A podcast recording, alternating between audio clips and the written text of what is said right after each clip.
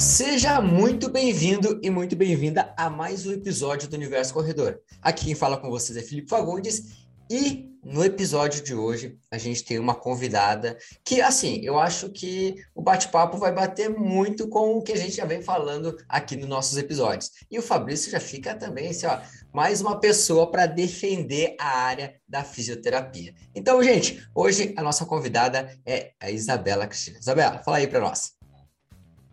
Olá, gente, tudo bem? Meu nome é Isabela Ferreira, eu sou fisioterapeuta, mestre em Ciências da Reabilitação e Desempenho Físico Funcional e atualmente doutoranda em Fisioterapia. Ai, a minha ênfase é em prevenção de lesão, mobilidade e a gente vai conversar um pouquinho sobre como isso se aplica à corrida e ao meu perfil corredora, né? Porque agora eu também corro, então é todo o outro lado para a gente falar sobre essa experiência. Boa. Até, até um dos principais motivos está aqui batendo papo com a gente, né? A questão da corredora agora também, né, Isabela?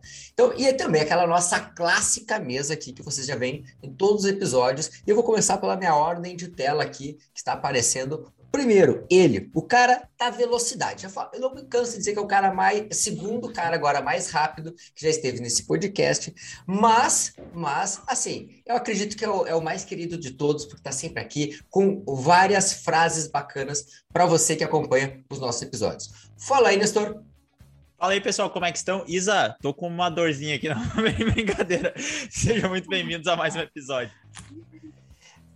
Na minha tela aqui também, o cara das analogias. Para quem acompanha o nosso podcast, o cara que assim, ó, hoje ele vem com uma nova. Eu, aposto que ele vem com uma nova hoje. Se não vem, já vai preparando. Prepara para o podcast. Fala aí, Juliano. É, como, como a questão hoje é sobre dor, a minha dor é aquela dor da vacina, né? Aquela de hoje está aqui no, no deltoide. Não, tô brincando. Boa noite, bom dia, boa tarde a vocês que estão nos escutando aí na, na, na, sua plataforma preferida de, de áudio, né? Então fique aqui hoje uma mesa mais equilibrada, né? Então, dois fisioterapeutas e três treinadores, né? Então hoje deu mais uma equilibrada no assunto. Então, fique até o final com a gente que vem muita coisa boa por aí. Exato, normalmente mais é nós batendo na físio, né? Nós batendo, batendo. Brincadeira, a gente não bate na físio, não. A gente, a gente aqui a gente trabalha em conjunto. Mas ele, o cara que é o nosso fisioterapeuta aqui da que está sempre na mesa. E hoje tem uma parceira aí para discutir, defender a área e falar da importância da fisioterapia na corrida, que muitas vezes é negligenciado por corredores e corredoras que não sabem e não entendem, na verdade, a importância. E o podcast vem com esse objetivo, da gente trazer conhecimento, clareza e, mais importante, que as pessoas, elas ficam, a gente deixe mais democrático esse conhecimento. Mas também ele, não, assim, eu não canso de dizer que o hum. cara é um baita editor de podcast. e agora, em seguida, se tornando um cara, um meia maratonista. Fala aí, Fabrício. É isso aí, duas semanas, né? E contando. Não que eu esteja contando, né? Mas do. Capaz. Dez dias. É. Não, eu não tô contando, mas quem sabe ali uns nove dias e dez horas, mais ou menos. É, mais ou menos talvez quem esteja escutando agora já tenha é. feito a meia. Quem sabe, quem sabe. Não, ainda não, ainda não. Ainda não vai ter feito. Ainda vai estar tá faltando uns é. três dias. Mas, mas o que eu acho mais legal é quando eu vejo também fisioterapeutas que correm porque percebem na pele aquilo que o paciente diz e muitas vezes muitos fisioterapeutas ficam no campo da imaginação e nada melhor do que botar a pele em jogo aí para experimentar algum, alguns incômodos que todo corredor acaba vivenciando, né? Skin the game. Skin the game, exato. E a gente começa então com esse episódio, mais um episódio aqui do Universo Corredor, e hoje então vocês têm aí uma voz feminina. Olha, agora eu tava, eu tava, me, tava me perguntando. A Isabela é, é a primeira mulher que vai falar no podcast eh, profissional? Eu acho que. Cara, eu acho profissional, profissional é, hein? É, depois nós tínhamos só alunas, né? Ó, é, alunas, alunas e, e corredoras. Convidados. Corredoras, não, não. é. Não, a Gabriela era profissional também, ah, ela era treinadora. Ah, verdade. Ah, verdade, verdade. Ah, já estava já tava pensando aqui, será que é a primeira? Não. Primeira profissional fisioterapeuta é. Ah, isso é, isso é. primeira de qualquer jeito. É, não, primeira de um jeito de outro é a primeira. É. Isabela, prefere que a gente chame como? Isa, Isabela, como é que é? Pode prefere? chamar de Isa. Isa, então vamos lá. Isa, então é o seguinte, a nossa ideia aqui do podcast, vamos lá, primeira, primeiras perguntas, né, para a nossa convidada. Assim, Uh, primeiro vamos entender um pouquinho como que tu entrou, entrou para a área da saúde, assim, porque uh, acho que a área da saúde veio antes da corrida, certo? Sim, sim. Então tá, vamos entender um é. pouquinho como que iniciou a tua vida na parte acadêmica. Sim. Foi bem um acaso, na verdade, não era uma coisa assim que eu 100% eu sabia que eu era da área da saúde, mas não sabia o que. Eu acredito que eu fui caminhando para físico por causa de algumas lesões que eu tive, nada muito grave, mas que eu não recebi a conduta adequada. Na época eu nem sabia que não era conduta adequada. E me caminhou dessa forma. Hoje eu entendo que por não ter recebido aquela realmente o tratamento de primeira linha, que é a fisioterapia e várias outras intervenções, eu acabei não quero perpetuar isso para os meus pacientes, né? Então eu quero proporcionar isso para eles, deixando isso super claro. Ah, bacana, bacana. E olha, é parecido com o Fabrício aí. Acho que a tua, a tua escolha também foi parecida, Fabrício. Tu meio que era tipo assim, ó, uma dúvida de uma lesão que tu teve, né? Certo? É, eu, é a ideia. A, eu sempre fiquei entre educação física e fisioterapia, porque, na verdade, educação física eu queria trabalhar com esporte, sempre quis. Uhum. Só que eu me machuquei quando eu jogava categoria de base de futebol. Daí que eu fui encontrar a fisioterapia, ver o que eles faziam, ver a importância e tudo mais. Daí que eu fui mais para essa área mesmo. Pois é, então é, ela se assemelha, né? Porque, tipo, e, é, e muito das nossas escolhas, elas acabam sendo muito do que a gente vivenciou lá um tempo atrás. Ou uma experiência negativa, e a gente não ah. quer que as outras pessoas passem por aquilo, ou foi uma experiência muito positiva. O meu caso foi uma experiência muito positiva com a educação física. E aí, uhum. como esporte como um todo, né? Mas legal. Tá, e assim, para a gente entender agora, tá, aí a Isa, tipo, ela quis fazer mestrado, quis fazer doutorado, e como é que, como é, que é essa, essa loucura? Sei porque uh, eu, eu tô no mestrado atualmente. E sei que uhum. é uma. É uma loucura, né? É uma, loucura. é uma loucura, é doido, é só doido pra fazer isso.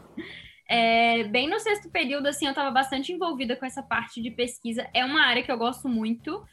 Eu gosto de estar no meio de coletas, principalmente que nesse, nesse ambiente você está lidando com equipamento, se avalia músculo, avalia força, essas coisas que eu gosto, mais quantitativo, a gente consegue fazer uma coisa bem bacana.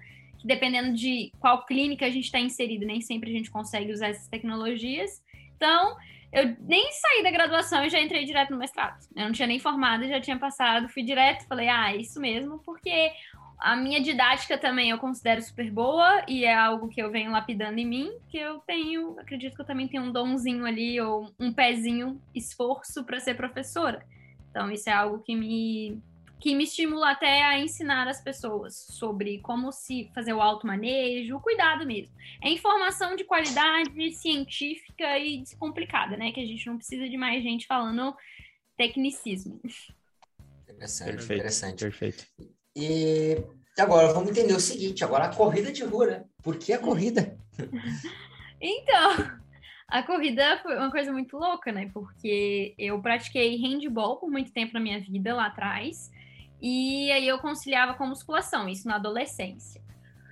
Não corria, obviamente, né? O profissional de educação física que me acompanhava, ele prescrevia lá o treino de esteira, eu não fazia. Que é aquele aeróbico de 30 minutos que ninguém gosta de fazer, né? E, eu detestava. Gosto, correr era um martírio. Daí começou o cross, né? E eu falei assim: ah, não, vou pro crossfit agora porque eu vou ser obrigada a correr. Vai chegar lá, vai ter o treino de corrida e eu vou ter que correr. Porque a ideia de correr, a gente sabe que faz bem, né? Então, o, o treino, musculação é importante para a questão de fortalecimento e os resultados estéticos, que era o que a gente, só o que a gente pensava antes.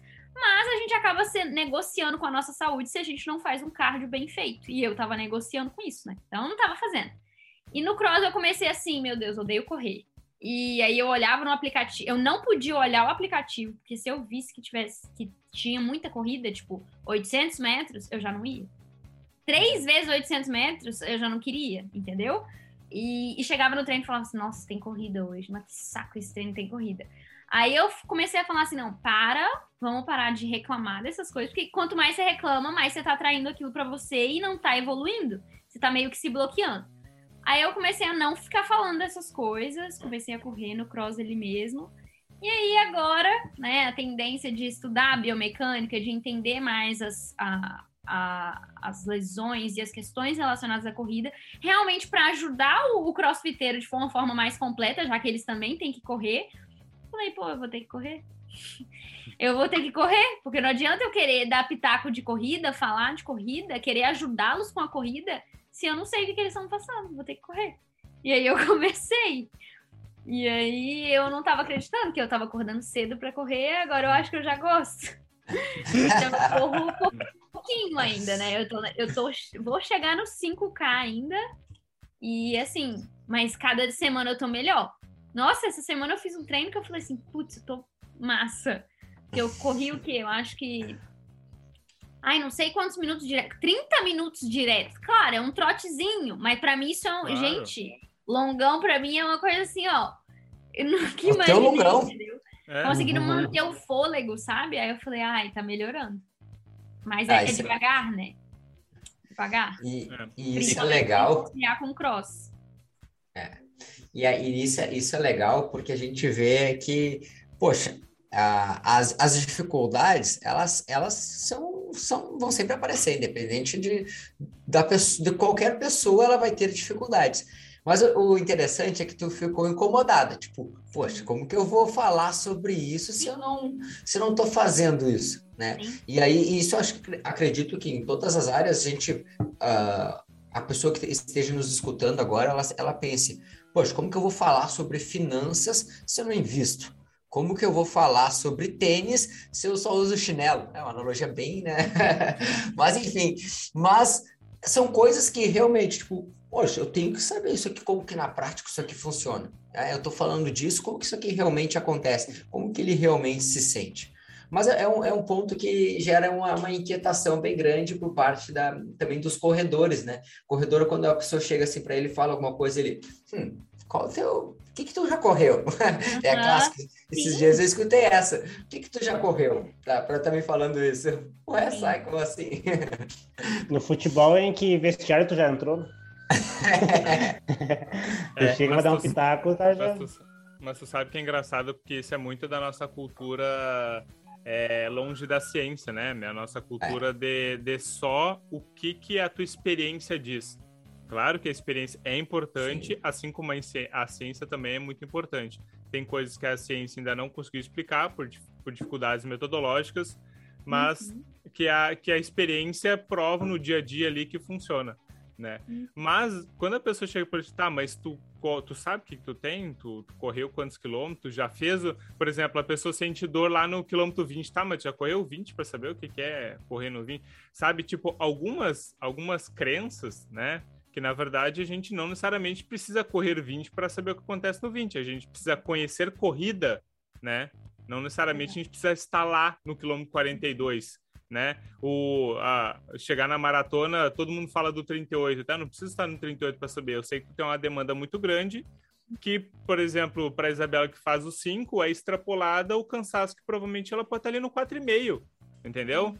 É a, a extrapolação que tem que, tem que ocorrer, né? Mas eu acho que é importante, sim, a gente se expor. A experiência é importante, né? E que dá aquele, para mim é o que dá aquela cereja do bolo assim pro conhecimento, a hora que tu dá aquela aquela costurada na informação. Quando tu tá vendo aquilo tá acontecendo na ciência, né? E tá acontecendo nos livros, tá acontecendo no artigo e tu olha, bah, realmente na prática que isso daqui funciona, isso daqui, ah, quem sabe é só um número, sabe? Quem sabe então eu acho que realmente fica bem mais completo a nossa noção né, nosso discernimento, né, nossa tomada de decisão como fisioterapeuta, quando tu realmente tu incorpora as dificuldades que o corredor tem. Olha, é, né? e, e, nesse pode falar, senhor. Não, ah. eu pode pode seguir no assunto aqui, tem uma pergunta, uma pergunta diferente aí, vai mudar.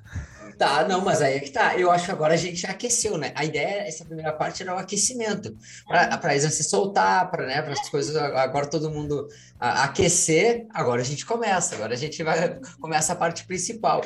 Vamos lá, vamos, vamos falar. Pode, pode. Então, então, então eu vou fazer a pergunta. Agora vamos falar sobre corrida. Vamos falar Isa. sobre questões mais técnicas agora. Isa, quais os principais insights, os principais aprendizados que tu teve nesse início da corrida para passar para quem está começando a correr? Porque às vezes a gente fica um pouco distante do pessoal que está começando. Eu comecei a correr, sei lá, uns 10 anos atrás. Então fica longe, mas tu começou a correr há pouco tempo. O que, que é de principal assim que tu recomenda também para quem está começando a correr? Um, aí já vai com viés é. de terapeuta, né? Mas eu, é, vai devagar. Começa devagar e consistente. É, um monte de gente já mandou pergunta lá na minha caixinha, tipo, ah, já chegou no 5K. E eu comecei a correr tem, tipo, nem dois meses. Eu, e eu falei, eu tenho condição física de chegar até lá. Mas adianta eu chegar até lá a custas de outras coisas, né? E no meio termo eu ter que parar? Então, procura ajuda nesse sentido. É, nem todo mundo pode, eu sei, mas ainda bem a gente tem várias informações e pessoas qualificadas para dar minimamente uma orientação com relação a treino, porque correr não é dar aquela. Ah, vou lá correr, vou fazer, vou fazer aquilo ali. Um, mais dois insights, é, que a, é, quando a teoria vem para a prática, né? Correr sem tempo e aí você só corre, não faz o aquecimento, e correr feito o aquecimento. Que diferença, né? Uhum. Que diferença. E o seu corpo, ele vai dar sinais. Esses sinais, é, eles são, podem ser alertas. Ou às vezes não são alertas, né, de que algo ruim está acontecendo, porque o nosso corpo sente. Então a gente vai ter que o corredor iniciante, ele vai ter que se, e aí vai partir de um fisioterapeuta ou de um profissional de educação física, ou os dois juntos, ensinar isso para ele de conseguir identificar o que é um sinal da mente cansada, o corpo cansado, e o que é um sinal de que realmente está ali bem batendo no limite da demanda dele e que pode vir a se tornar alguma coisa. Por que, que eu falo isso? Porque no primeiro dia eu fiquei quebrada. Eu, só que era, era, era tudo que era muito novo, sabe? Então, e eu entendo meu, eu já conheço muito bem o meu corpo. Então eu sei, e teve um outro dia que eu, por exemplo, estava sentindo é, a minha canela. Eu falei, e aí fisioterapeuta é uma uhum. bosta. Né? Fisioterapeuta uhum. correndo e falou assim: putz, eu tenho que dar uma segurada, que senão vai dar uma fratura por estresse. A minha, gente, eu não gosto nem de falar isso, mas o meu único medo é esse, tá? Assim, com relação à corrida. Por causa das minhas concilia conciliações com cross. Aí eu falei, hum, eu acho que pulei corda, pulei caixa, então eu vou dar uma segurada. Pronto. E o outro insight, os seus, e isso eu vi muito bem na corrida, eu falo isso diariamente com os pacientes que têm dor, qualquer, enfim, qualquer público, o seu, o seu, a sua mente, a sua condição de descanso, alimentação, estresse da rotina influencia na sua capacidade de treinamento, tá? Eu nunca vi isso tão bem quanto eu vi no, no meu último, meu penúltimo treino de corrida. Eu fui fazer um treino, tinha dormido mal noites seguidas, é, não estava disposta, fiquei uma semana sem treinar no cross, e isso para mim, para o meu mental, é péssimo, porque eu gosto. Eu fui fazer o treino de corrida e não aguentei. Foi esse mesmo que eu voei essa semana, que era os 30 segundos, ou 30 segundos, 30 minutos correndo ali consistente. Eu falei, gente, como que. E eu tinha ficado um dia da semana sem correr. Eu faço três treinos de corridas agora. Aí eu falei, não dou conta. E tudo bem. Aí eu falei, é, tô cansada, não recuperei bem, é isso. Terça-feira eu fiz o mesmo treino, descansada, bem alimentada, já tinha voltado pro cross. Eu falei, ah, tem placebo no meio disso aí, né? Mas a minha mente tá aqui, ó, tô bem. E aí eu até falei isso. Então a gente precisa conseguir é, controlar essas coisas. E todo corredor iniciante vai passar por isso. Aquela guerrinha da mente. No, no, finalzinho do treino também sempre dá aquela vontade de ah, já tô quase chegando perto aqui do relógio, já vou parar aqui. Não, continua. Se você tem. Porque a gente tem que. É um limite muito tênue, né? Entre o que a sua mente quer fazer, você desistir, e você tem capacidade física, e quando você está ultrapassando a sua capacidade física mesmo. Então, esses insights aí são fundamentais. Eu tenho, eu tenho, uma, eu tenho uma analogia bem boa sobre, sobre iniciantes e treino e mente junto. Ah. Olha, analogia. manda, manda. Estávamos esperando por esse momento. Agora é o momento perfeito. O que eu gosto de dizer para os alunos assim, a gente tem dois cachorros dentro da gente, tá? Um cachorro bonzinho e um cachorro malvado. Ou seja, o cachorro bonzinho é aquele que, que fala assim: segue, continua correndo, não para, reduz, mas segue. Esse é o cachorro bonzinho. O cachorro malvado é aquele que diz: não, você não consegue, já fez demais, desiste, para. E aí quem, quem escolhe qual cachorro vai ficar mais forte é a gente. Porque o que acontece? Cada vez que você está correndo e você ouve o cachorro bonzinho que manda você não parar, você alimenta o cachorro bonzinho. Cada vez que você vai correndo e escuta o cachorro malvado que pede para você parar e você para, você vai alimentando o cachorro malvado. Consequentemente, o malvado fica mais forte que o bonzinho, então você sobressai. E o contrário, a mesma coisa. Quando você alimenta o bonzinho, que é aquele que pede para você seguir, reduz, mas não para, mantém. Então ele se sobressai e vence o outro. Então, é, o que eu gosto de dizer para os alunos, principalmente os iniciantes, é assim, ó, é repetição. Então, comece aos poucos, vá, vá ouvindo o seu, o seu corpo, né? E mantenha o treinamento mental forte, porque a, a corrida é muito treinamento mental. As pessoas acham que ele é muito mais físico, mas não, ele é, ele é muito mental. Assim, a gente pode a gente pode, pode dizer até que é 60 a 40% mental. Então, essa questão de estar com a mente forte juntamente com o corpo forte, então é, é, o, é o que vai levar você a evoluir na corrida. E não é, é, nem só o corredor iniciante que passa por isso, não, hein? É. Essa parte da, da é, mente eu, é, é, é, pega todo que mundo. Eu acho legal, isso que eu acho legal na, na corrida é porque a dificuldade que o cara com 10 anos vai ter provavelmente vai estar muito próximo do que o iniciante tem, só que a única diferença é a carga, entendeu? Porque o, o, cara que tem 10 anos, ele tá almejando baixar tempo, conquistar meta, pra... e isso torna a corrida difícil. Ela torna algo que é que, que dificulta bastante o processo, né? E, o, e a pessoa que está no início, está querendo correr seus primeiros dois, ela vai ter as mesmas dificuldades, até às vezes eles até se equiparam às dificuldades. Né? Então, por isso que uh, eu lembro lá no início, lá que, que, que, quando, a gente, quando eu comecei a correr, a gente inventou de gravar, né? Não sei se foi uma boa ideia, uma, uma má ideia, mas enfim. E eu lembro que os longões eram de. Meus longões eram 3, 4 quilômetros, o pessoal estava fazendo 10 e eu tinha que respeitar o meu pace, o pessoal ia lá na frente e eu ficava atrás. Então, por isso que também ele é muito mental. Porque tu não pode querer ir com, com o teu amigo, não pode querer forçar a barra. E assim, mesmo a gente sendo físio, a gente tem que tá, tá estar tá de olho, porque a cabeça ela vai tentar te enrolar. Ela vai tentar, não, mas vai só mais um pouco. Não, tu é físio, tu sabe, só mais um pouco, tá sob controle. Não, às vezes não tá sob controle, entendeu? Então tu tem que fazer aquilo que realmente tá ali na, na planilha ou tá ali que é o esperado, porque a mente ela vai. E se tu é um pouquinho mais competitivo, vai, tu vai ter um pouquinho mais de dificuldade ainda. Tu vai ter que controlar um pouquinho mais para realmente ir devagar, né? Principalmente ali nos primeiros seis meses, tu, tu tem que ir devagar, tem que focar mais em escutar o corpo e criar bagagem do corpo, de entender dor, entender o que é cansar, entender. Muito é comum que eu treinava de tarde. Eu acho que até no podcast, aquela vez que a gente falou sobre cedo ou de tarde, ou, ou é, treinar de e tarde. treinava ou... de fone. De fone. Isso, treinar de tarde ou de manhã. Eu fui voto vencido, era só eu treinar de tarde. Era só eu treinava às 6 horas da tarde. O que aconteceu? Começou a aumentar um pouco de volume, não consigo mais. Por quê? Porque o, o dia detona o corpo. E aí tu vai fazer mais um treino. Então é isso que tu começa a aprender e entender que o teu corpo tem um certo limite. E aí o melhor jeito é treinar de manhã. É ruim acordar muito cedo? É, mas para o corpo vai ser mais tolerável fazer isso do que aguentar as cargas durante o dia. Então são coisas que a gente vai aprendendo com, com o dia a dia. E eu, ve eu vejo muita gente criticando as pessoas que correm de manhã cedo, aí quando elas começam a correr, elas dizem: Eu me tornei aquela pessoa que eu tanto criticava. é tu... Eu criticava a corrida em si, mas, tipo, acorda... eu nunca imaginei correr seis da manhã.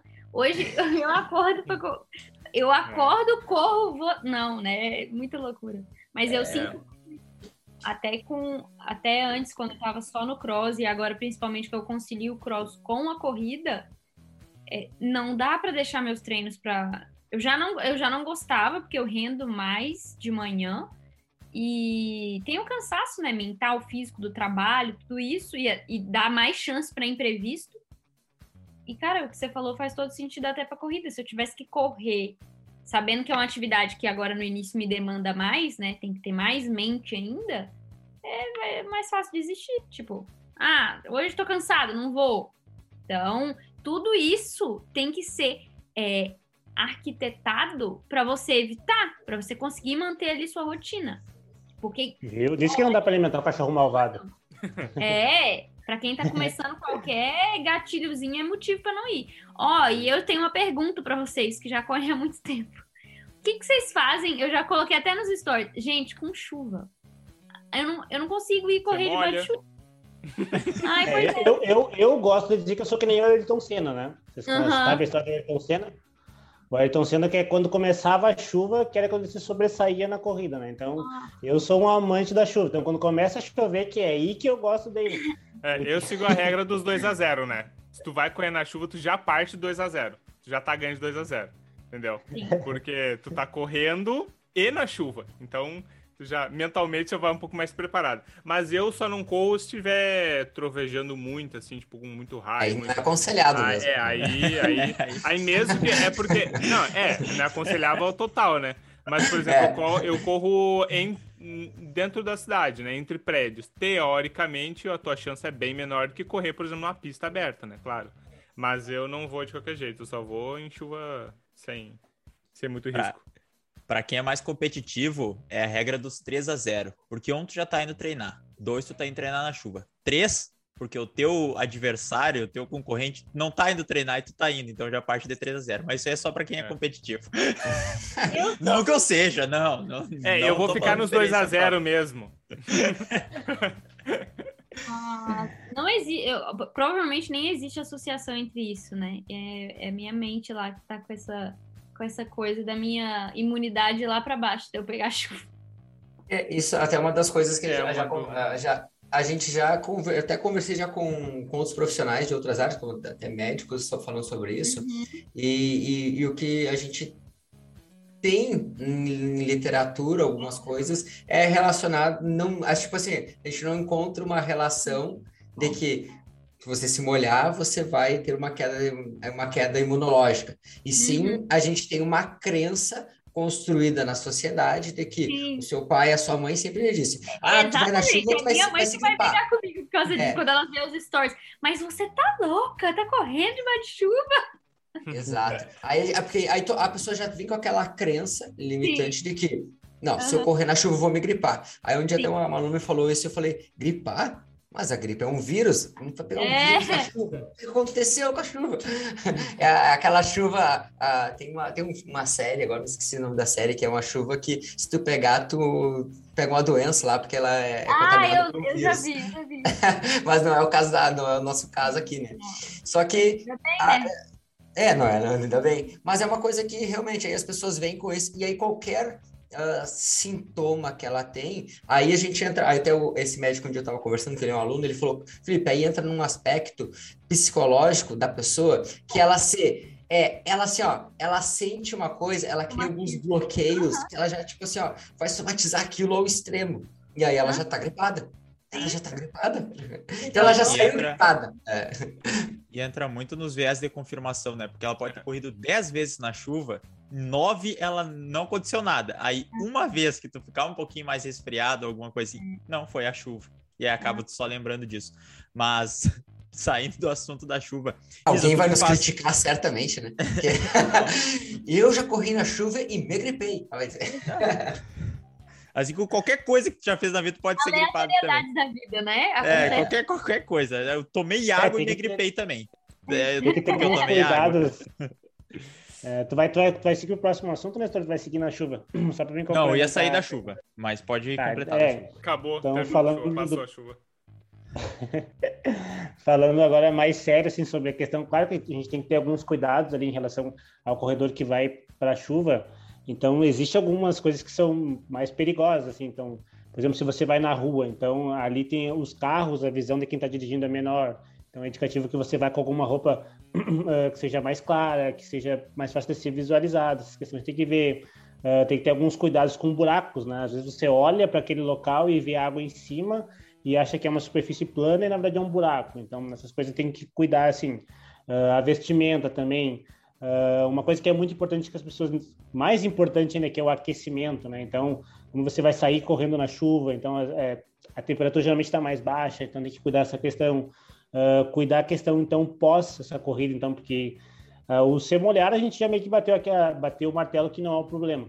Mas em relação a você se molhar e ficar muito tempo molhado passando frio, pode ser um problema. Então, cuidar isso também. Então, termine o seu treino, tente o mais rápido possível para casa se secar, né? Uh, hidratar também, que também, mesmo que correndo na chuva, também tem que hidratar depois e logo se aquecer. Então, de uma maneira mais geral, esses são os, os indicativos de correr na chuva.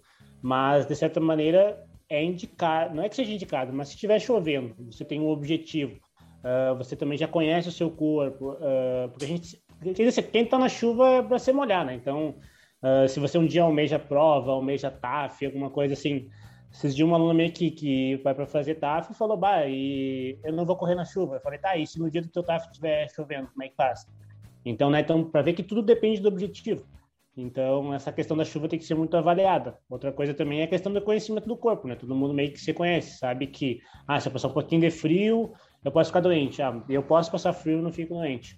Então, essa questão muito avaliativa e também precisa cuidar dessas questões mais gerais de, de segurança como um todo na hora de correr na chuva.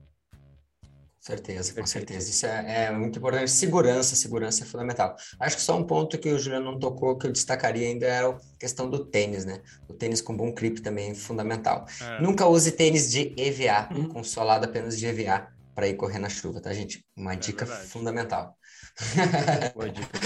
É, e olha, Passando... é muito importante a dica. Mais, mais do que vocês imaginam. Passando a chuva, então, uma outra pergunta para Isa que tu já treina o CrossFit há bastante tempo e está conciliando o CrossFit com a corrida. Tem vários alunos nossos que fazem isso também. Treinam com nós, treinam CrossFit. Então, eu queria saber como é que tu faz essa tua divisão, como é que tu concilia uma coisa com a outra. Tu faz o teu próprio fortalecimento da corrida no CrossFit, com os próprios exercícios, próprios treinos do CrossFit, só para explicar melhor para o pessoal, até para eles entenderem, às vezes se sentem familiarizados com isso e aí pode servir para a realidade, né? É, então vamos lá. No cross, é, é. No cross, é, eu já treino, já treino tem uns três anos, mais ou menos. Então eu faço o treino do dia, claro. Só que fisioterapeuta, né, sempre tem o pitaco. Então eu tô sempre cuidando bem da parte de mobilidade, que era bem ruim, então me limitava até explorar minha força.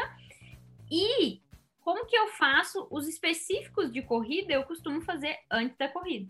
Daí eu uso mini band, e o fortalecimento específico que eu faço é em cima das minhas limitações mesmo, já sabe? Não é só pela corrida, mas coisas na corrida também. Então, por exemplo, ah, tem uma assimetria muito importante de, de do lado direito, do lado esquerdo para o lado direito. Então, eu tenho que trabalhar isso. Glúteo, posterior, meu posterior não é lá grandes coisas, tem que trabalhar ele também panturrilha agora eu tô dando ênfase, mas é uma coisa que eu faço, é, como se diz, eu faço no box mesmo, no ambiente, porque geralmente não é uma coisa que eu preciso de muita sobrecarga extra, né? Só os, os unilaterais que eu gosto de fazer bastante, de agachamento, eu faço aquele Bulgária, né? Não sei como que vocês chamam, só sei é, o nome. Búlgaro. É, é, é. Acho que é. Acho que é, é que tem vários nomes, né? É, hum. é. Cada. Não, é, o pessoal é criativo, né? Para exercício. Cada é. tem a sua. Então, muito ele e. Um avião também, não sei se como que vocês chamam. Ah, é pode ser. Ah, tipo um stiff lateral. É. E os educativos de corrida mesmo. Então, eu trabalho muito meus, meus pés, mas os pés é coisa assim, ó eu procuro, tudo que eu faço hoje em dia, eu procuro tornar mais simples possível e de ser implementado diariamente. Então, por exemplo, eu tenho rotina de final de semana eu acordo e coloco já os meus separadores de dedos, eu uso para dar ali o posicionamento melhor para os meus músculos fazerem as funções dele. Eu já vou andar ali na grama para trabalhar os meus músculos dos pés, então é coisa que eu estou tentando naturalizar, entende? Eu ando, e agora eu ando descalço, um, em diversos terrenos. Eu ando na grama, ando ali nas pedrinhas, que eu tenho uma sensibilidade maior no pé, né? Então eu trabalho isso também, porque meu arco é desabado, não precisa de uma forcinha ali a mais. Então eu tenho esses cuidados. Eu faço o básico, bem feito, e sempre que eu vou correr, antes de correr, tem um, um, um aquecimento específico. O meu fortalecimento ainda não é algo assim, ó, tão específico para corrida mas já é específico para as minhas limitações que já vão me ajudar lá na corrida. Eu acredito que à medida que meu rendimento for aumentando na corrida, aí eu vou precisar uma atenção a mais, sabe? Para literalmente fazer isso. E o, como eu tenho conciliado com cross, eu ainda concilio, eu considero mal, porque. ou na sorte. Porque, por exemplo, eu corro, atualmente estou correndo terça, quinta e sábado. Não, não deu, não deu ruim ainda, sabe? Mas se tivesse que dar ruim, quem ia perder o cross? Então, por exemplo, ontem, não, hoje, cheguei lá no cross era double under, um volume muito alto. E a panturrilha, né? Quem não sabe é o pulo duplo de corda, né? Então, é um volume muito alto, 152 rounds. É... E aí, se eu tivesse que fazer um treino de corrida hoje, ia, ia pegar, né? Então eu falei Sim. assim, não, vamos, vamos só, vamos fazer isso. E depois vou, vou ver a corrida. E se eu chego, por exemplo, terça-feira, treinei, treinei corrida e vou treinar no cross mais tarde e tem corrida lá, e se for muito, eu não faço. Eu adapto. Eu faço remo, eu faço bike, porque eu já corri meus quatro de manhã, não tem porquê ah, se for tirinho de, de 100 metros, eu faço, porque aí meu espírito competitivo fala, ah, vai dar conta. Agora, se for aquelas coisas de, ai, quatro rounds de 800 metros, daí eu já não vou, porque adicionando no meu volume total semanal vai dar uma puxada, né? E eu não preciso de pressa. É, e isso é interessante porque a, no dia a dia a gente tem também diversos alunos que fazem e aí essa conciliação, a gente tem que ficar fazendo esse ajuste. Olha, se fizer determinado tipo de treino, me avisa que a gente ajusta a planilha, me avisa que a gente ajusta a planilha. Então, tudo isso a gente vai uh, adaptando em cima da, de diferentes realidades, né? E uma das principais coisas que eu vejo hoje no, na, no CrossFit é que isso é um, é um, dos pontos que a pessoa diz: Ah, Felipe, eu, eu não consigo fazer nenhum fortalecimento específico para correr.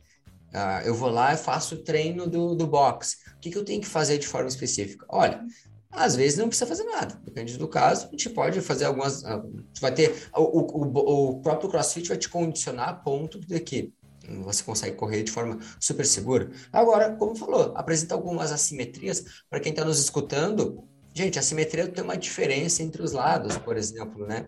Então, essa, essas diferenças, às vezes, ela, normalmente elas são dos, alguns dos fatores lesivos.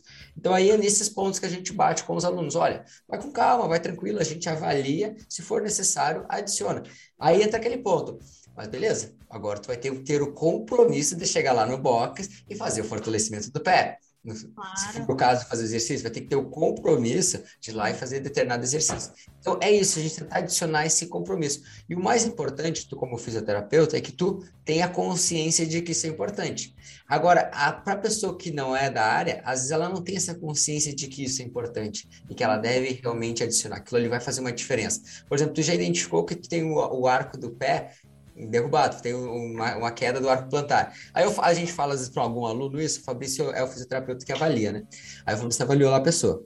Aí a gente fala isso para a pessoa, pessoa, ah, mas bobagem, isso nunca me, isso nunca me aconteceu, nunca me doeu isso aí. Nunca então, nem beleza, viu. A é, a gente vai começar agora a ganhar volume, a gente vai começar agora a fazer algumas progressões, é importante. Aí até tu introduzir essa ideia e mostrar que isso é importante, algumas pessoas tu tem que realmente ter esse poder de convencimento, né? E acredito que, não sei se com os guris acontece isso também.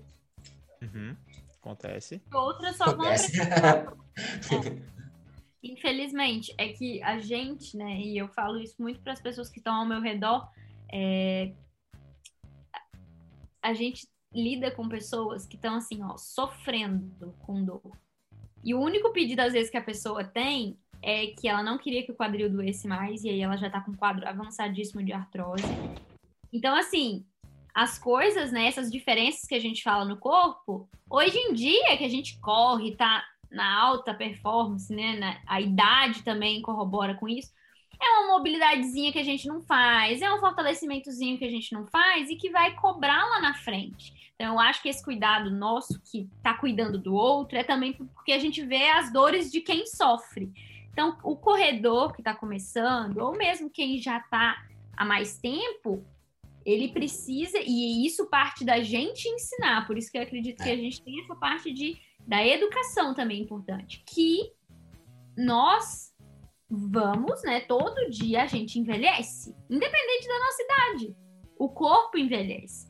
E o que você faz hoje, tá? Isso tem que estar tá muito claro. O que você faz hoje, vamos colocar assim, eu tenho 25. O que eu faço hoje com 25, para eu fazer a mesma coisa com 35, eu vou precisar me dedicar mais.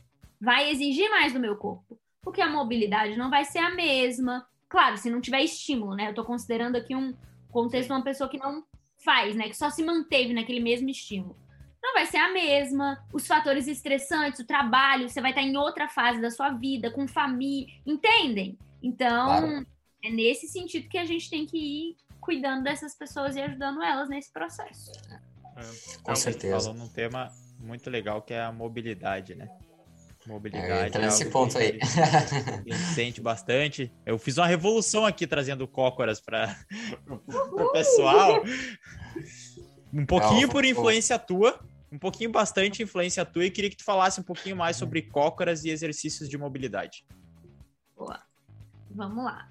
É... A mobilidade também é muito importante, né? Com a galera do CrossFit, também na corrida, mas antes eu não estava no cenário da corrida. Então eu precisei encontrar uma forma para fazer essa galera fazer. Porque a bolha, né? A gente aqui, todo mundo sabe que mobilidade é importante, mas para colocar isso no plano de execução, não estava dando certo.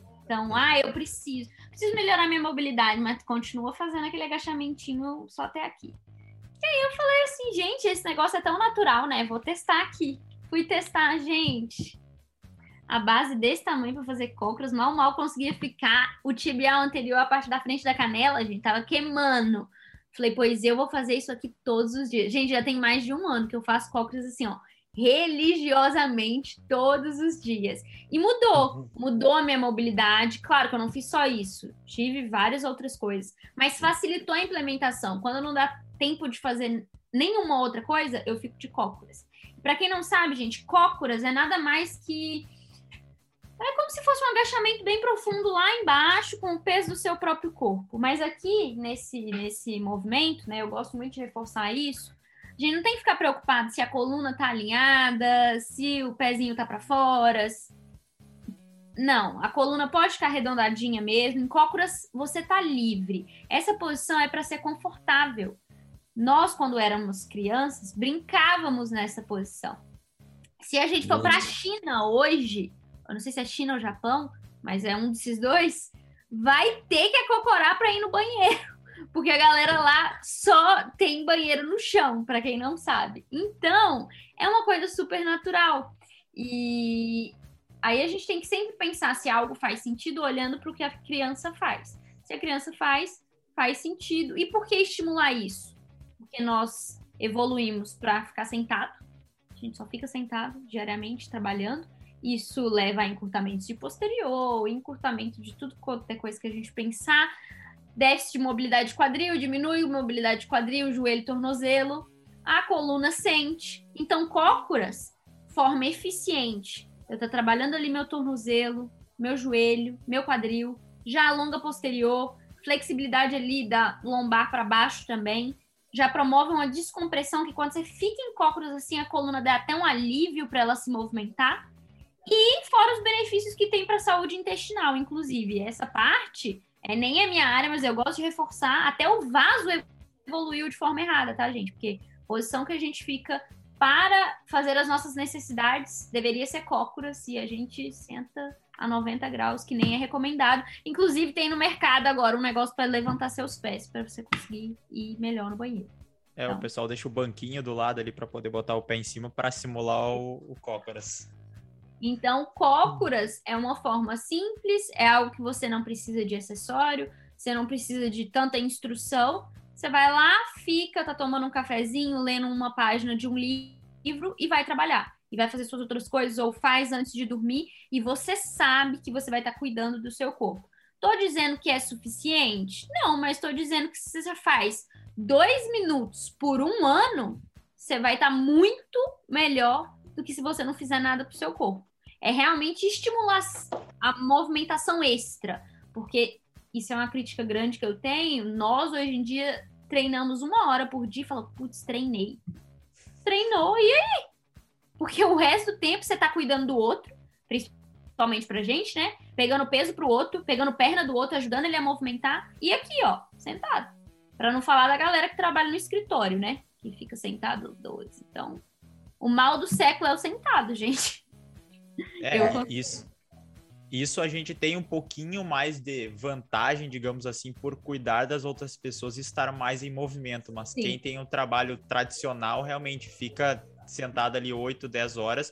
E aí eu sempre recomendo pro pessoal, ah, dá um intervalinho, levanta, faz um alongamento ou fica de cócoras ali, a cada uma horinha, a cada duas horas, fica 30 segundinhos, um minuto já ajuda uhum. bastante. E os alunos estão relatando que, nossa, melhora muito mesmo e ajuda a descontrair. É bem legal ver essa mudança. Às vezes o pessoal é. começa a fazer, não, cons não consegue passar do 90 graus ali sem tirar o calcanhar do chão, muita limitação de de mobilidade, e aí com o tempo vai ficando melhor, vai ficando melhor, e depois estão até no, no, profundo e é uma beleza de ver. É um desafio, é, assim, só interrompendo, e, e foi isso Não. que eu quis proporcionar também. A gente precisa, e isso para a mobilidade, deixar a mobilidade um pouco mais quantificável. Tem que quantificar, tem que tornar visível, porque é um resultado que a gente sabe que é importante, mas a galera não vê. Não é um resultado estético, não é um melhorar um pace, não é melhorar, sabe? Então, o que, uhum. que eu sugiro sempre? Tira uma foto do primeiro dia que você ficou de cócoras e vai gravando ao longo do tempo, vai tirando foto. Gente, o pé que tava assim vai vindo para cá. A coluna que nem chegava numa posição, vai, o seu corpo vai se adaptando de tal forma que você fica impressionado. E você sente, a pessoa com com mais tempo ela sente. Só que se você não tá tão apurado nessa sentir seu próprio corpo, você não vê a mudança. E muda. Então é Isso é muito legal. E, mostra, e acompanhando o resultado, né? Sim, porque daí a pessoa continua. Hoje mesmo, o dia que eu fico sem cócoras, a minha coluna já, já pede. Ela já diz, e é Risa, quando é que vai fazer? e a cócoras do dia? é a cócoras do dia. Tava marcado aqui para fazer e não fez. Mas é, é, legal, gente, porque essa parte realmente é, é, saúde, né? É saúde quando a gente fala. E eu vejo, a Isa bate, eu, eu vejo no teu Insta ali que bate bastante nessa parte de mobilidade. O Nestor aqui entre nós é o, é o que mais fala sobre, sobre mobilidade também. Mas é uma das coisas que a gente cobra muito dos alunos, né? E aí eu, eu sou um que tento implementar muito com o aluno, dizer, olha, não é só o dia que a gente treina, tá? O dia é, é, é tentar encaixar no dia, na, na, vida dele. E aí isso, é, essa é, é, vamos dizer, a barreira, né? Tu mostrar para a pessoa que isso é importante. Mas é simples. É, é, simples de fazer. Você simplesmente só precisa, tipo, querer se dedicar ali 3 a 5 minutos para fazer alguns exercícios de mobilidade. Não precisa mais que isso de início. Depois, é. claro, né? Para iniciar, eu só preciso que tu ganhe primeiro, desenvolva o hábito de fazer. É desenvolveu o hábito de fazer, beleza, agora a gente vai implementar isso aí. Sim. E Mas... se todo mundo já tivesse a fazer cinco minutos todo dia, eles não precisariam de tanto, entende? Uhum. Porque a gente deixa, a gente precisa de muito, porque a gente por muito tempo negligenciou. E aí é quando eu vou começar alguma coisa nova, eu quero. Ah, eu vou fazer 30 de minutos de mobilidade por dia. Aí faz dois dias, quando faz, e aí para. Porque é. perde a consistência. Começa devagar, mantém inconsistente e vai. Daí você ganha ritmo, olha até como é. corrida. E, e o que, que te ajudou, Isa, a te manter consistente durante todo esse tempo fazendo a mobilidade? É, tem a parte também de, de, Porque tu sempre posta tua rotina de mobilidade todos os dias nos stories, né?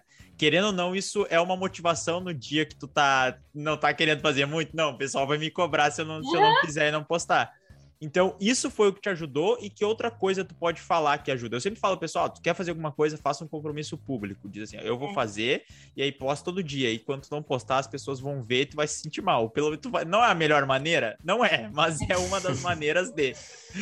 Então, que, que outra dica tu pode dar pro pessoal para conseguir encaixar esses cinco minutinhos de mobilidade? É, essa parte do compromisso público é real, é isso mesmo. É, ah, e a galera aguarda que eu vou fazer um desafio nesse final de ano com mobilidade gratuita todo dia. Para a galera ver que é possível em poucos dias melhorar bastante. Enfim. Mas o que, que foi feito foi realmente. Primeiro que tem o viés de que eu trabalho com isso, né? Mas a motivação maior é porque as minhas limitações eram muito importantes. Assim, ó, era. Meu Deus, não sei nem como que eu conseguia pegar na barra, né? E eu queria mostrar para as pessoas que é possível. E eu quero que e é e é justamente por querer tão bem para elas passar por todo o processo que eu passo, que eu passei, que eu tô ali todo dia falando a mesma coisa. E às vezes as pessoas falam: "Ah, você não tem medo de ser repetitiva?" Não, porque não tô sendo repetitiva. Eu só vou ser repetitiva quando todo mundo já estiver fazendo a mobilidade, sabe? Então, é, o conselho para a gente conseguir ter isso na rotina, manter simples, escolher dois, dois exercícios. Quando você não sabe o que você precisa, né? Porque esse o conselho principal, que foi o que eu fiz para você ter evoluções mais rápidas, é trabalhar exatamente o que você precisa. Tem gente que precisa mais de ombro, pensando aqui na corrida, mais quadril tornozelo, do que precisa de ombro, do que precisa de torácica. Dependendo com o que você trabalha, vale a pena mexer nessas estruturas também. Mas então, se você não tem a orientação de alguém para te mostrar o que você precisa, simples, faz simples. Então, fica de cócoras que você já ajuda tornozelo e quadril, faz mais um um pouco mais específico para corrida, já que você corre, e repete. Nem que sejam os mesmos todos os dias, que você vai conseguir. O, o, o, o acho que o diferencial para eu entregar os resultados, tanto comigo quanto com o meu pessoal, é lembrar eles que eles precisam se manter no desafio. Não encarar a mobilidade como uma obrigação, é o desafio diário do próprio corpo. Então, hoje eu tirei a foto de cócoras, eu fiz o vídeo, eu tô X. Daqui três meses, daqui dois meses eu tô diferente. Eu posto lá, a galera vê a diferença. A galera fala, meu Deus, como é possível? E aí continua. E isso é com tudo. Então, eu, para mim, essa coisa de desafio é muito forte. Nossa, quando eu vejo que eu melhorei, aí eu tô mais disposta a melhorar mais ainda. Então, é um. É, tem que expor o corpo todo dia para você ir ganhando cada vez mais. É registrar. É, o segredo tá aí. Quando você não registra, você melhora e se você não tem o conhecimento refinado do seu corpo, você percebe, mas muito mais ou menos. Então, o segredo é registrar. Você vai ficar animado, você vai gostar de ver, faz o compromisso público e arrasta a galera para fazer junto. Todo mundo achava esse negócio de cócoras ridículo, estranho, esquisito. Agora todo mundo me marca fazendo, fala também, já chama os amigos para fazer e é isso. Ah, bacana, é bacana. É, e, e, essa é uma, alguma das coisas que a gente pode transferir realmente, vamos falar, os benefícios para a corrida, né? É, e aí isso o corredor deve estar se pensando agora, poxa, tá, o que, que isso vai me ajudar na corrida, eu ter mais mobilidade? A gente podia deixar isso bem claro para as pessoas, né? Claro, é, isso importa bastante, assim, a gente precisa ter já os níveis adequados que vão facilitar os nossos movimentos na corrida, então, principalmente a galera que fica encantada com aquela passada, linda, precisa estar tá com esses níveis adequados e aquilo que a gente falou da diferença. Por exemplo, se eu tenho um quadril que estende X, faz o um movimento para trás, um tanto, e o outro quadril está indo um pouquinho, e, né? Então essa diferença é grande de um lado para o outro. Isso ao longo prazo, associado a vários outros fatores, pode predispor a queixas, dores, lesões, desconforto. E é isso que a gente não quer. Então, ter boa mobilidade de tornozelo, joelho, quadril, deixa essa pessoa absorver bem o impacto também, que é uma das coisas mais, assim, que tem mais peso com relação à lesão, se a gente está pensando em prevenção. Isso é fundamental para quem corre, não só para quem corre outras modalidades, mas a gente tem que pensar também em vida, né? Vida, você vai estar tá dando mais movimento para sua articulação. E a articulação que não está sendo trabalhada, ela perde movimento. E perder movimento significa que o osso vai chegar no osso. Osso com osso não costuma ser uma combinação muito legal. É, um, é um atrito não interessante. É. E, nessa, e nessa. Pode falar ah. isso. A gente tem que pensar é, que todas as condições, tá? A gente estava parando para pensar isso esses dias.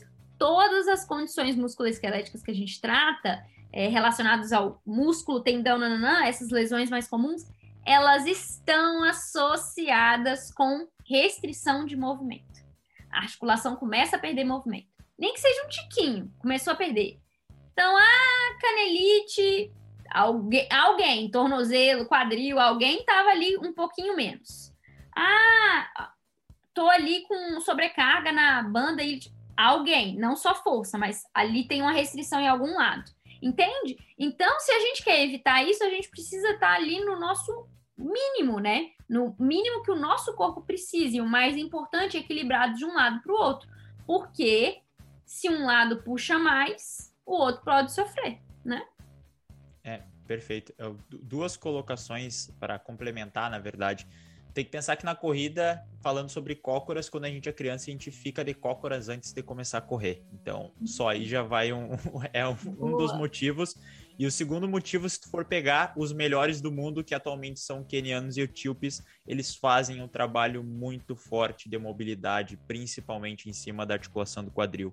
Eles têm muito cuidado, eles trabalham muita mobilidade da articulação do quadril. Tanto é que, se for pegar vídeos, tem a, as danças, né? Que eles fazem uma espécie de dança na hora de aquecer, e todas essas danças são focadas principalmente na articulação do quadril e articulação do tornozelo, porque melhora a corrida deles. É óbvio que talvez não quer ser o Kipchoge, ou talvez até queira ser, mas é, é interessante pensar, porque se eles estão fazendo isso, é porque tem algum coisa. Então, é os cinco minutinhos, não precisa fazer os 20 que eles fazem, os cinco ah. minutinhos que a Isa falou, o cócoras e um outro exercício. Uhum.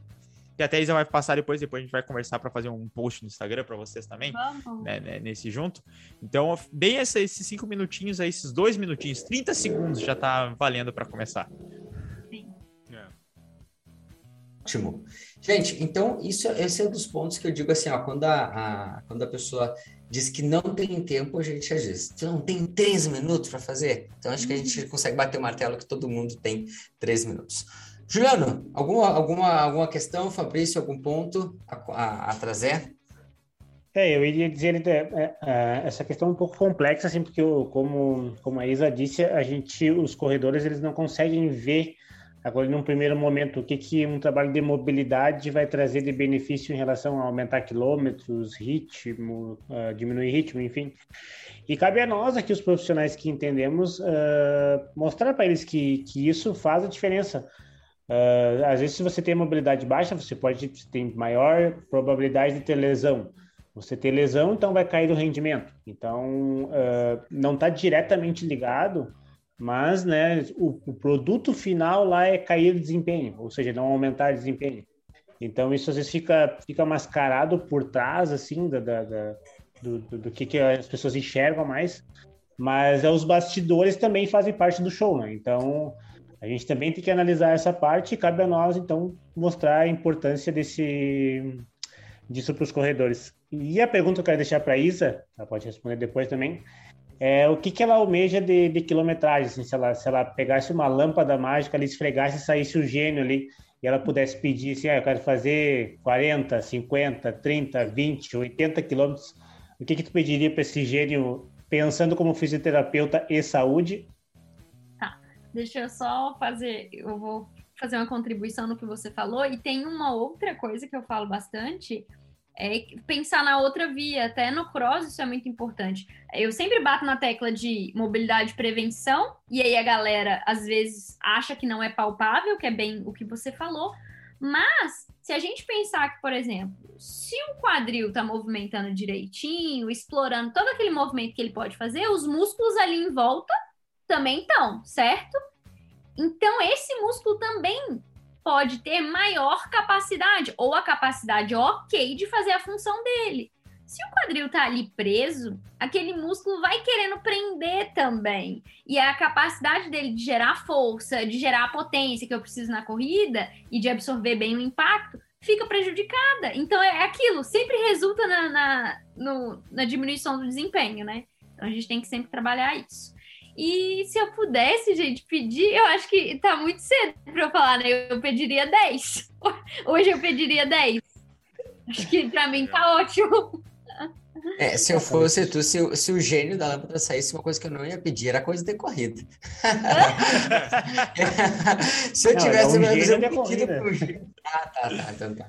Eu acho que eu ia pedir vários tênis de corrida ao invés da Tênis é bom, tênis é, é, é, é que a Isa, ela não foi picada ainda pelo bichinho da corrida. E aí depois vai ver, ela vai, vai pros 21, ela vai, ela vai. Tu, depois tu sabe o tempo da corrida sabe vai que, que é, tu já chegou, tu não fez uma prova de 3 km ainda? Não, Não? Então tu não, tu, não, tu não sentiu ainda a contagem regressiva pra, pra, pra sair a Não. prova ainda. É, Não. é, aí, é aí que bate. Eu, é. eu acho, Isa, Frio qualquer coisa, tu nem faz a prova. Tu nem faz a prova, senão tu vai entrar num submundo. Que não Eu- sai, eu tem já te digo o contrário. Eu já te digo o contrário. Faz. Faz que aí sim. Aí, Aí eu pronto, aí eu virei corredora mesmo. Isso explica, vai explicar muita coisa. É, É, eu, muita eu, coisa, acho, mas- eu acho que é legal fazer, sabe por quê? Porque daí tu vai entender o medo que o corredor tem de se afastar do treino. Sim. O medo do corredor fugir da físio, porque acha que físio vai ter tirado os treinos, vai ter tirado as provas, vai ter.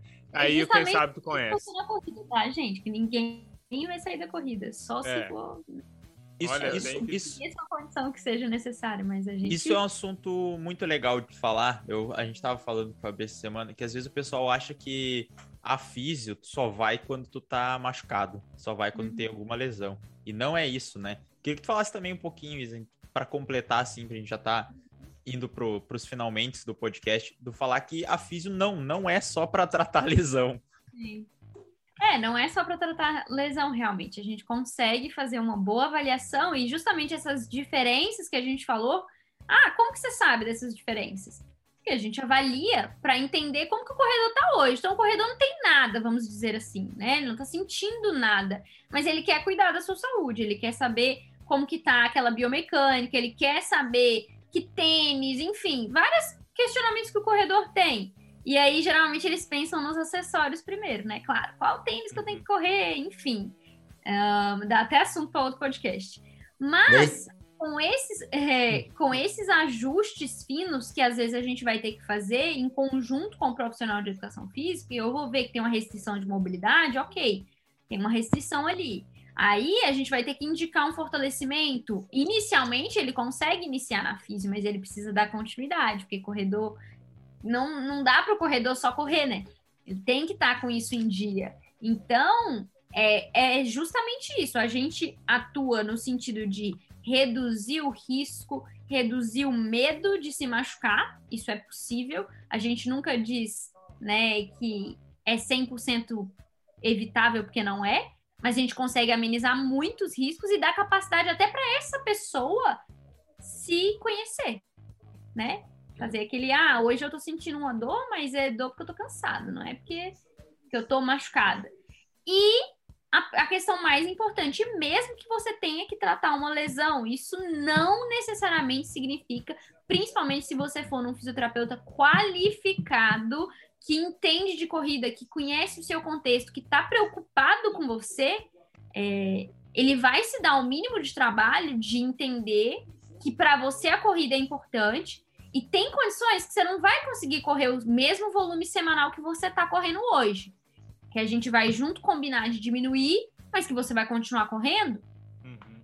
Essa é a premissa. E isso é para qualquer modalidade, gente. Para vocês que estão ouvindo, isso tem que ser muito é, fixo na cabeça de vocês. Quando vocês pedirem ajuda para qualquer profissional de saúde, que ele te dá uma solução que para você não desce, engasgou, ele, falou, ele falou uma coisa, tipo, não pode agachar, não pode isso, não, vai, para de correr, não engasgou, não te desceu bem, você tira suas dúvidas e se mesmo assim ele só continuar com aquilo, troca, procura outro que vai te entender.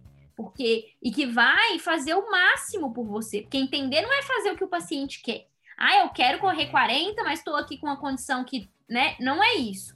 É te dar a capacidade aos poucos para você conseguir fazer aquilo. E a gente não pode sentenciar as pessoas. Então, eu recebo gente sentenciada. É, ah, você tem hernia de disco, você não pode mais fazer isso. Eu ouvi esses dias que a minha paciente não ia poder sair do carro para poder ir para casa. Ela vai como? Tipo assim, são, são coisas que não dá pra gente pensar mais. E, como eu falei, na, principalmente na corrida, eu não conheço nenhuma questão ali que vai precisar. Ai, nunca mais você vai poder correr, né? É sempre aquela coisa de ajustar a balancinha com a demanda e, e dar conta disso tudo. Por isso a importância do profissional, é, que o Fabrício falou, o, o importante não é ele correr a mesma quantidade de KM que você. O importante é ele estar tá dentro do seu contexto para entender o que, que aquilo significa. Porque você só entende quando você gosta. Eu, por exemplo, é um martírio para mim ficar sem ir no meu treino. Quando eu não consigo ir treinar a corrida, também é ruim. Então, se para mim é ruim, imagina para a pessoa que também faz aquilo.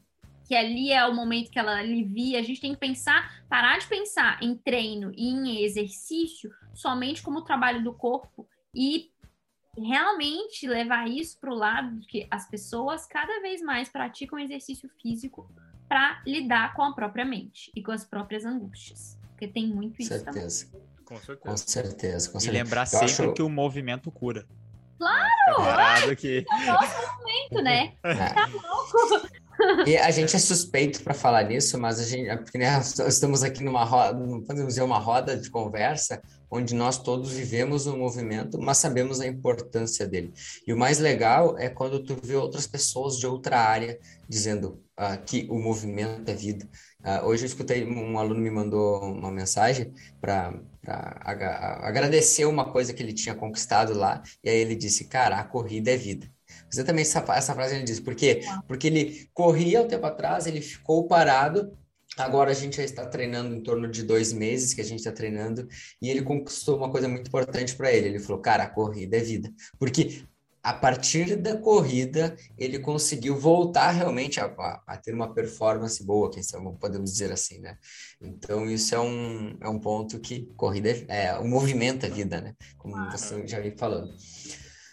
Gente, a gente tá indo para a reta final já do nosso bate-papo aqui. Acho que ó, o bate-papo tá bacana aqui. Acho que a gente seria. Para quem tá escutando, gente, para quem tá escutando esse episódio, a gente tá gravando numa quinta-feira, às 9h50 da noite. Então, se você tá escutando esse podcast, a gente poderia estar indo até a meia-noite, facilmente falando. Mas, como todos nós somos trabalhadores brasileiros e amanhã cedo estamos, estaremos acordados, cedo Uns mesmo. correndo, uns trabalhando, É, outros os exato. dois. Todos os dois, é. Então, gente, a gente vai indo para a reta final do nosso bate-papo aqui com a Isa, mas antes, antes, por mais que a Isa esteja começando, nós temos um bate... A Isa, assim, uma surpresa aqui. Aqui o negócio é, é papum, tá? Então, o Nestor tem umas perguntas para te fazer relacionadas à, à corrida. Então, é... Nestor, manda bala aí, que é contigo, guerreiro. Isa. Pergunte rápido. O que vier. É papum, cabeça. né? Ah, mas eu tô nervosa. O que, que é corrida pra ti? Ai. Tá, Treino mental, principalmente. Eu tô lidando muito melhor com a minha mente. Eu corro sem, sem, sem fone, tá, gente? Eu não sei por que que eu comecei a correr sem fone, mas foi bom. Porque. E até li um livro recente e a gente chama de. Ai, foco disperso.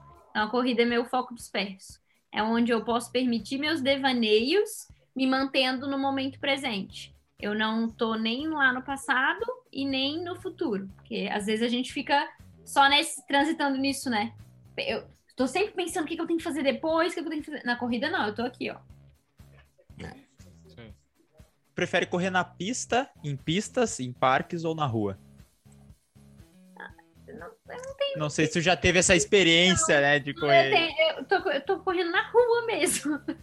Tá? Mas eu corro hoje, é, não é na areia, mas é beirinha da praia, assim. Então aí dá, uma, dá um outro visu pra mim. Diferenciado, né? É. Diferenciado o local. Quase nada. Qual que é a melhor refeição pra te fazer pós-treino? Que tu gosta, assim? Meu café da manhã, eu adoro comer, assim, café preto, sem açúcar, ovinho, aham, e ou então tapioca com ovo e, enfim, pode ser pão de sal também. Ih, adoro. É esse o meu café preferido. Tem que ter ovo e queijo. Café de verdade, né? Isa Isso também é bom. Não é café com açúcar, é café de verdade. É, Isa, é. mais longe ou mais rápido mais a tua longe. corrida? Mais longe. Aham. Prefere correr no asfalto ou em outro tipo de terreno? Na areia, por exemplo. Eu ainda não cheguei nessa, nessa parte, mas eu, eu acho que eu vou curtir a areia. Só que eu tô segurando, porque a areia exige bastante. Qual que é o teu horário preferido de treino? Cedinho, 6 horas da manhã. É, é das nossas, é das nossas. Eu acho que eu já sei a resposta dessa, mas vou Ah. falar igual. O que, que não pode faltar no teu aquecimento? Cócoras. Eu imaginei que viria algo É, nesse mas aí sentido. tem uns, uns específicos de corrida também que eu gosto bastante. Eu não, eu não sei nomes, né? Eu não sei, eu sou muito. É que Cada um deve ter um nome, né? Mas É, as não tem também. Mas são mais aqueles coordenativos, sabe? Que você faz flexão de quadril e, e usa o complexo propulsor também da, da panturrilha, e desce e. Chips. é, É, skips, tipo, é, é. Tem um também, um saltinho que você vai pra frente só pra cair leve. Eu faço pra treino de absorção de impacto. Absorção. É, eu bato leve, aí eu adoro. Qual E os dos distância? Eu acho se- sensacional dos pés. Pés é bom, pés é bom. Qual a tua distância preferida atualmente? Oxe, gente. A minha, né? Ali quatro, uma coisinha que eu já passo, que eu consigo, é. V- Vamos fazer um teste, tá? Que eu tenho Tá. que. O treino de sábado é cinco. Direto, assim, trotinho. Meu, vai ser a primeira vez que eu vou É fazer. isso aí. Vamos sentir como é que vai ser. Se eu vou Daqui a um ano a gente vai estar batendo um papo aqui e tu vai estar dizendo, agora minha minha distância preferida é uma meia maratona. É, exato. Vamos, vamos refazer, vamos guardar isso aqui a fins de comparação. A gente falou Já muito de que- comparação, a gente tem um registro aqui e vai ser Boa. legal. E pra finalizar, um tipo de treino de corrida que tu mais gosta? O treino de corrida, se tivesse que fazer só um treino de corrida, qual que tu escolheria fazer? Ah. Eu, É o eu, contínuo, é o intervalado? eu gosto do intervalado, sempre gostei, né? É Por isso que eu corria bem na época do handball, que era o meu tiro. Eu dou tudo de mim no tiro e pronto. Aí hoje em dia eu tô aprendendo a. Vamos lá me, me virar no longão também, né? Mas eu gosto Obrigado de por fazer parte do meu time, Isa, do é isso aí, muito obrigado, muito obrigado pelo, pelo bate-volta, pro pessoal te conhecer um pouquinho mais. Exato, exato. E agora a gente vai fazer o seguinte, agora assim, ó, deixa primeiro, antes de deixar tuas redes sociais, ah, só para nós encerrar, uma, assim, ó, algum recado para o pessoal que está acompanhando, o que que tu deixaria de recado fundamental para eles? Para esse cara com isso gravado, assim, desse episódio, isso não pode faltar. Uhum. Ahn, Ah, eu acho que eu já falei várias vezes, né? É, é começa pequeno, começa com um pouquinho e se mantém consistente, um pouco todo dia. E aí isso engloba, cuida do, de entender seu corpo, dá tempo, né? Aproveita que você corre para você conseguir entender ali os sinais que você recebe e a cada vez mais que você for buscando informações com essas pessoas todas competentes aqui, com várias outras, você vai tendo maior capacidade para lidar com o seu corpo. Você precisa. Tá, vamos falar sobre isso. É isso. Você pode fazer o que você quiser, desde que você dê condições para que o seu corpo lide bem com isso. Tudo é treinável na vida. Tudo. Pra treinar. Tudo. É. Ótimo, Perfeito. ótimo. Então, Isa, redes sociais, aonde que o pessoal te encontra, aonde que o pessoal consegue falar contigo, bater um papo sobre cócoras, como é que é? Gente, eu vou, eu vou passar meu Instagram, que é a rede principal, e aí de lá vocês vão ser direcionados para todas. De manhã cedo vocês vão ser. Vai tremer lá com a notificação de cócoras. É arroba Isa com S Ferreira Físio. Bem facinho, tá? Só me acha lá.